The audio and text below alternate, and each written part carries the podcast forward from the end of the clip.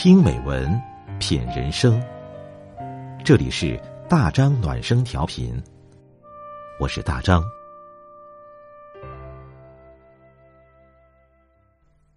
晚上九点，我们一起听美文。今晚我们分享的文章是《玻璃匠和他的儿子》，作者梁晓声。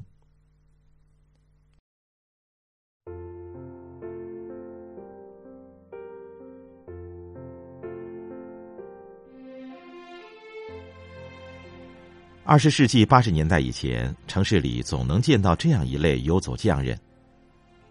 他们背着一个简陋的木架，街行象限，架子上分隔装着尺寸不等、厚薄不同的玻璃。他们一边走一边招来生意，镶窗户、镶镜框、镶相框。他们被叫做玻璃匠。有时人们甚至直接这么叫他们：“嘿，镶玻璃的。”他们一旦被叫住，就有点钱可挣了，或一角，或几角。总之，除了成本，也就是一块玻璃的原价，他们一次所挣的钱绝不会超过几角钱。一次能挣五角钱的活儿，那就是大活了。他们一个月。遇不上几次大活的，一年四季，他们风里来雨里去，冒酷暑顶严寒，为的是一家人的生活。他们大抵是些由于这样或那样的原因而被拒在体制以外的人。我的一位朋友的父亲便是那个年代的一名玻璃匠，他的父亲有一把德国造的玻璃刀。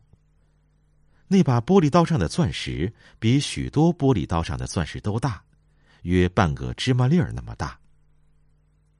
他对于他的父亲和他一家意味着什么，就不必细说了。有次，我这位朋友在我家里望着我父亲的遗像，聊起了自己曾是玻璃匠的父亲，聊起了他父亲那一把视如宝物的玻璃刀。我听他娓娓道来，心中感慨万千。他说，他父亲一向身体不好，脾气也不好。他十岁那一年，他母亲去世了，从此他父亲的脾气就更不好了。而他是长子，下面有一个弟弟，一个妹妹。父亲一发脾气，他就首先成了出气筒。年纪小小的他和父亲的关系越来越紧张，也越来越冷漠。有一年夏季，他父亲回老家办理他祖父的丧事。父亲临走，指着一个小木匣，严厉的说：“谁也不许动那里边的东西。”他知道父亲的话主要是说给他听的，同时猜到父亲的玻璃刀放在那个小木匣里了。但他毕竟是个孩子呀，别的孩子感兴趣的东西，他也免不了会产生好奇心呢。于是父亲走后的第二天，他打开了那个小木匣，父亲的玻璃刀果然在里面。但他只是将玻璃刀从双层的绒布套子里抽出来欣赏一番，比划几下而已。他以为他的好奇心会就此满足，却没有。第二天，他又将玻璃刀拿在手中，好奇心更大了。找到块碎玻璃，试着在上面画了一下，一掰，碎玻璃分为两半他就觉得更好玩了。然而最后一次，那把玻璃刀没能从玻璃上画出纹来。仔细一看，刀头上的钻石不见了。他这一惊非同小可，心里毛了，手也被玻璃割破了。他怎么也没想到，使用不得法，刀头上那粒小之又小的钻石是会被弄掉的。他当时可以说是吓傻了。由于恐惧，那一天夜里，他想出了一个卑劣的办法。第二天，他向同学借了一把小镊子。将一小块碎玻璃在石块上仔仔细细捣得粉碎，夹起半个芝麻粒儿那么小的一个玻璃碴儿，用胶水粘在玻璃刀的刀头上了。那一年是一九七二年，他十四岁。三十多年后，在我家里想到他的父亲时，他一边回忆一边对我说：“当年我并不觉得我的办法卑劣，甚至还觉得挺高明。我希望父亲发现玻璃刀上的钻石粒儿掉了时，以为是他自己使用不慎弄掉的。那么小的东西一旦掉了，满地哪儿去找呢？既找不到，哪怕怀疑是我搞坏的，也没有什么根据。”只能是怀疑呀。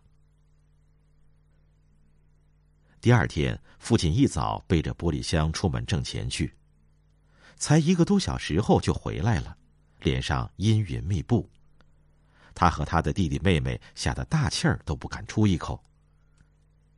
然而，父亲并没有问玻璃刀的事儿，只不过仰躺在床，闷声不响的接连吸烟。下午，父亲将他和弟弟妹妹叫到跟前，依然阴沉着脸，但却语调平静的说：“镶玻璃这种营生是越来越不好干了，哪儿哪儿都停产，连玻璃厂都不生产玻璃了。玻璃匠买不到玻璃，给人家镶什么呢？我要把那玻璃箱连同剩下的几块玻璃都卖了。我以后啊，不做玻璃匠了，我得另找一种活挣钱养活你们。”他的父亲说完，真的背起玻璃箱出门卖去了。以后，他的父亲就不再是一个靠手艺挣钱的男人了，而是一个靠力气挣钱养活自己儿女的男人。而且，他父亲的暴脾气不知为什么竟一天天变好了。不管在外边受了多大委屈和欺辱。回到家里，再也没冲他和弟弟妹妹宣泄过。这一点一直是他和弟弟妹妹们心中的一个谜。到了我的朋友三十四岁那一年，他的父亲因积劳成疾，才六十多岁就患了绝症。那时，他们父子的感情已变得非常深厚了。一天，趁父亲精神还可以。儿子终于向父亲承认，二十几年前父亲那一把宝贵的玻璃刀是自己弄坏的，也坦白了自己当时那一种卑劣的想法。不料他父亲说：“当年我就断定是你小子弄坏的。”儿子惊讶了：“为什么，父亲？难道你从地上找到了？那么小那么小的东西啊，怎么可能呢？”他的老父亲微微一笑，语调幽默的说：“你以为你那种法子高明啊？你以为你爸就那么容易骗呢？你又哪里会知道，我每次给人家割玻璃的时候，总是习惯用大拇指抹抹刀头。那天，我一抹，你粘在刀头上的玻璃碴子扎进我大拇指肚里去了。”我只得把揣进自己兜里的五角钱又掏出来退给人家了。我当时啊，那种难看的样子就别提了，那么些大人孩子围着我看呢。儿子，你就不想想，你那么做不是等于诚心当众出你爸的洋相吗？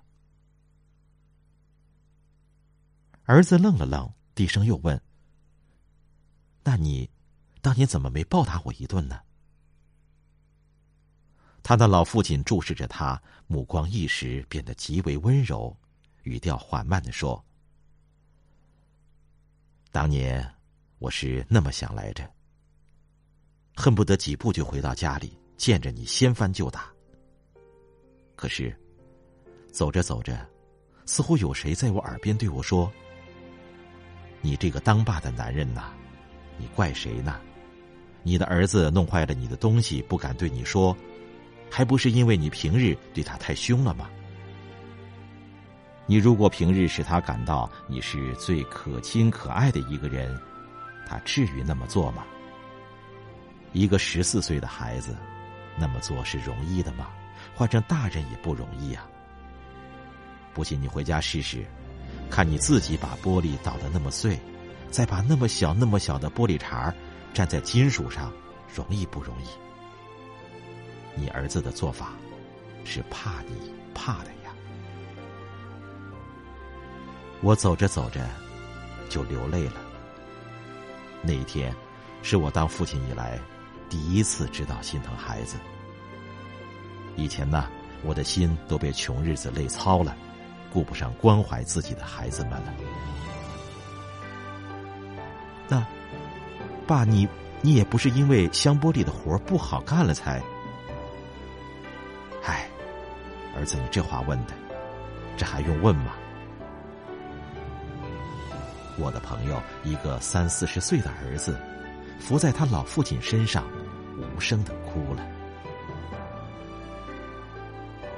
几天后，那父亲在两个儿子、一个女儿的守护之下，安详而逝。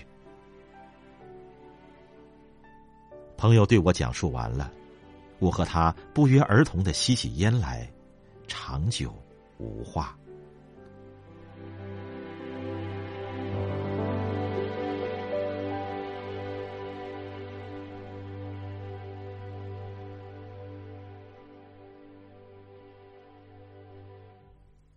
好了，今天的文章我们就分享到这里，感谢你的陪伴，我是大张，祝你晚安。